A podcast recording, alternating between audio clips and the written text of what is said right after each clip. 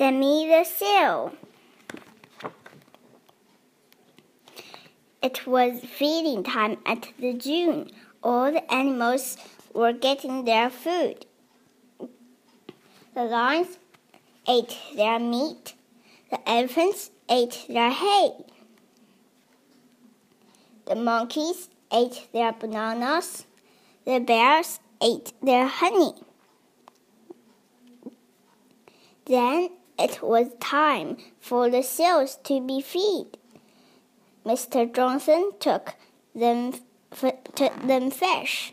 Hooray for fish, said the seals. They jumped in the water. Soon the buckets were empty. That is all there is, said Mr. Johnson. There is no more. Thank you for the fish, said the seals. They are good. The seals are happy. All right. Eh? But one little seal was not happy. He sat by himself. He looked sad. What is wrong, Sammy? said Mr. Johnson. I want, I want to know what it is like outside the zoo, said the little seal. I want to go out and look around. All right, Sammy, said Mr. Johnson. You have been a good seal. You may go out and see. Goodbye, said Sammy, said, said the other seals. Have a good time. Goodbye, said Sammy. Where are you going? said the zebra. I'm going out, said, said Sammy. Have fun, said the hippo. Come back soon, said the giraffe. Sammy walked and walked and walked. He did not know what to look at first. That seal must be from out of town, said a man. Sammy looked at everything. What street this is, said a man. I am a stranger here myself, said Sammy. I guess it is feeding time here too, said Sammy. What what it is a lovely fur coat, said a lady. Where did you get it? I was born with it, said Sammy. I wish I could find some water. I'm hot. I want to go swimming, said Sammy. We are sorry. Here is no room for you in this puddle, said the birds. And there is no room for you here, said the good fish. Keep out, said the policeman. You cannot swim in here. Huh, here is a place, said Sammy. Who is in my bathtub? said someone. I'm sorry, said Sammy. He felt at one once. Some children were standing in line. Sammy got in line too. What are we lying for? asked Sammy. School, what do you think? said a boy. That will be fun. I will come too, said Sammy. then the teacher was not looking. Sammy sits down. The children made words with blocks. Sammy wished he could spell. All right, children. Now we will all sing a song, said the teacher. The children had good voice. What sounds fine, said the teacher. But one of you is barking just like a seal.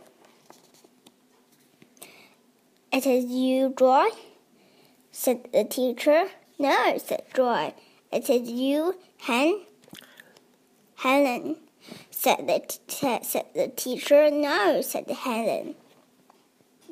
Is it you, Dorothy, Robert, Fred, Drawing, or Agus? No, said the children. Then it must be you, said the teacher. I'm sorry, this school is just for boys and girls. Please let me stay, said Sammy. I will be good. All right, you may stay, said the teacher. Sammy was happy. He sat at his desk and looked at the teacher. He learned how to read. He learned how to write. And now it is time to play, said the teacher.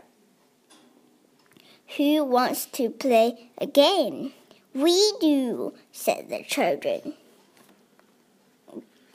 They threw the ball over the nest. Nest, net.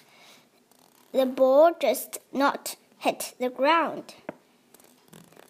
Could Sammy's team somebody catch the ball? Sammy got the ball on his nose. A boy on the other team tried to catch the ball on his nose too.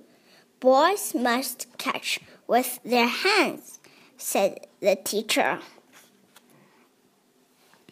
Sammy tried to catch the ball with his flippers. Seals must catch with their noses, said the teacher. Up and down went the ball from one side to the other. That at last the teacher blew the whistle. Who wins? said the children. It is